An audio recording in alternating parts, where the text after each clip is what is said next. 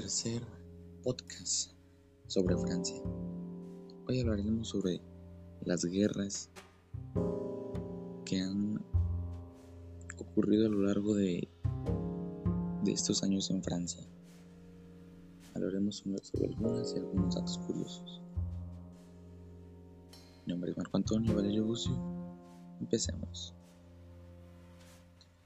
La Primera Guerra Mundial es un acontecimiento histórico que está más presente en Francia que en cualquier otro país, quizá porque el hexágono fue el escenario principal del conflicto y no aquí en un pueblo o una ciudad, sobre todo en el norte y el este, que no tenga un monumento a los reclutas llamados poilus caídos por la patria. En nuestra historia,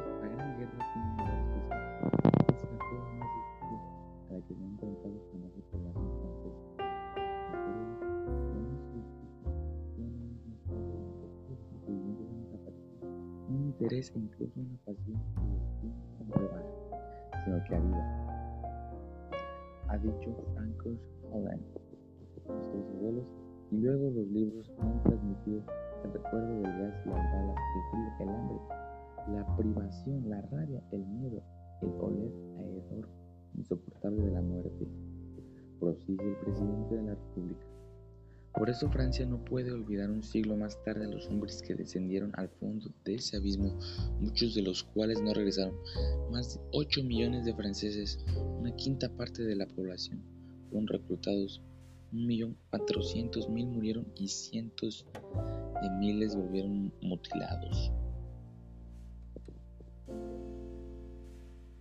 Desde noviembre de 2013, cuando el jefe del Estado galo anunció al inicio de los actos conmemorativos, Francia ha rebuscado en el baúl de los recuerdos para honrar la memoria de una generación y una época.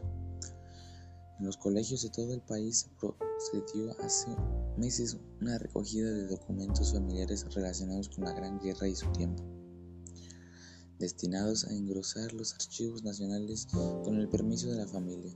Los alumnos aportaron carnes, fotografías, folletos, carteles, incluso diarios íntimos. Debidamente escaneados, todos esos objetos serán luego devueltos a sus propietarios, pero permanecerán a disposición del usuario dentro de una gran base de datos digitales de acceso libre a nivel europeo.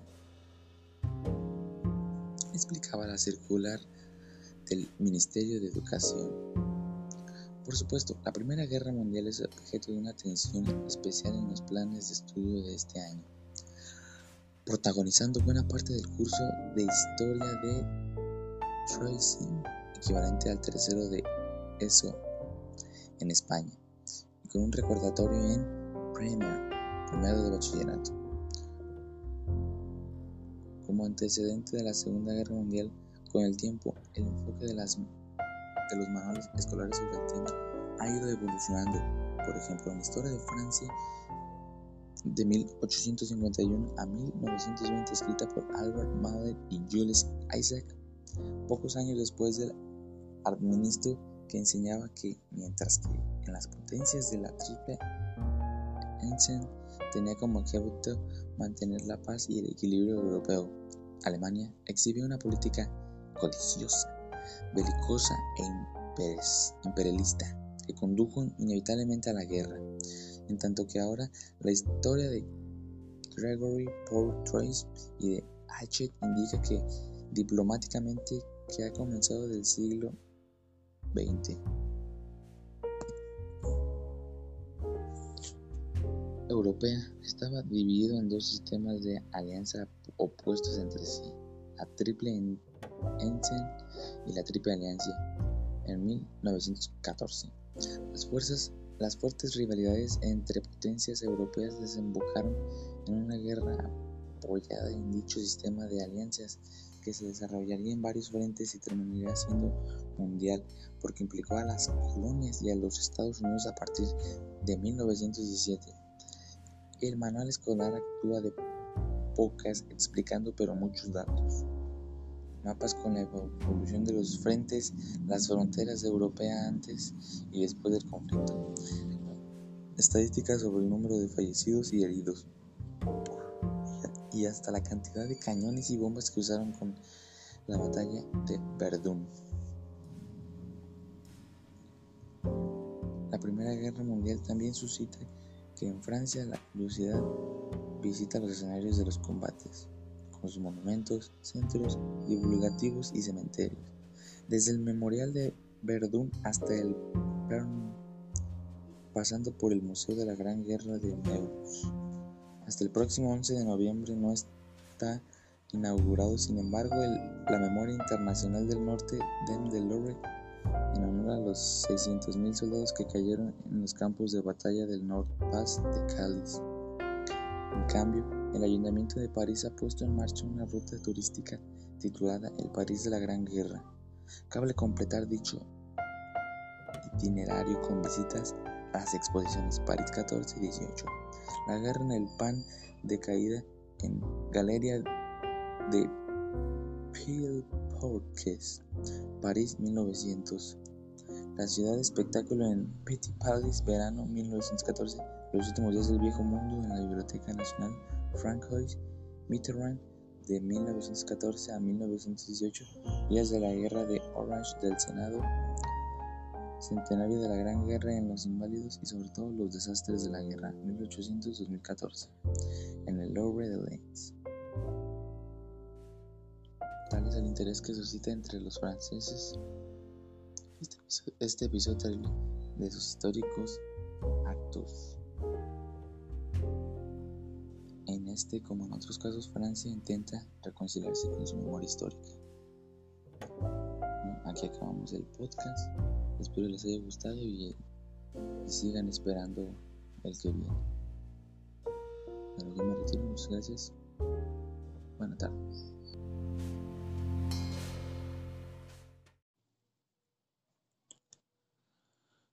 Buenos días, bienvenidos a mi último capítulo del podcast sobre Francia. Hoy finalizaremos con,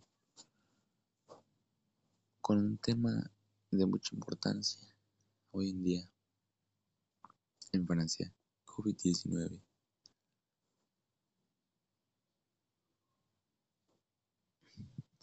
Como ven, el COVID-19 ha afectado en todo el mundo, no solo en, en uno, ya que fue un virus masivo que pretende acabar con la humanidad.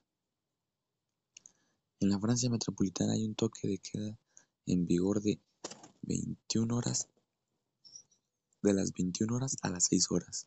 Queda prohibido circular salvo en los siguientes casos y a condiciones de estar en posición de certificado correspondiente. Desplazamientos entre el domicilio y el lugar en el que se ejerce una actividad profesional o el centro de educación y formación y desplazamientos profesionales que no pueden posponerse desplazamientos para acudir a consultas y recibir cuidados médicos que no pueden dispensarse a distancia ni ser aplazados y para comprar productos sanitarios. Desplazamiento por motivos familiares imperiosos para atender a personas vulnerables y en situaciones de precariedad o para el cuidado de menores. Desplazamiento de personas con discapacidad y acompañante.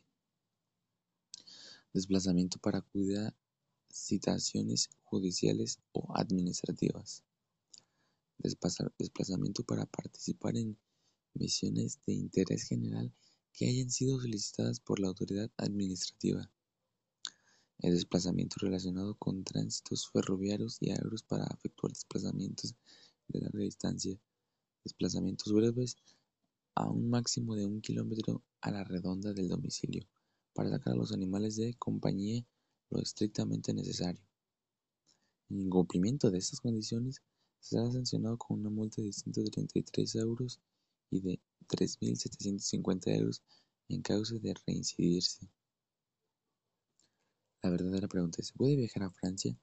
Los viajes desde y hacia el extranjero están total, rotundamente desconsejados y en parte prohibidos. También están restringidos los desplazamientos dentro del territorio nacional. Existen normas específicas que se aplican en el transporte de la carretera. Si llegas desde un país del espacio a Europa, podrás entrar en Francia. Deberás cumplir las medidas de control sanitario necesarias para entrar en Francia.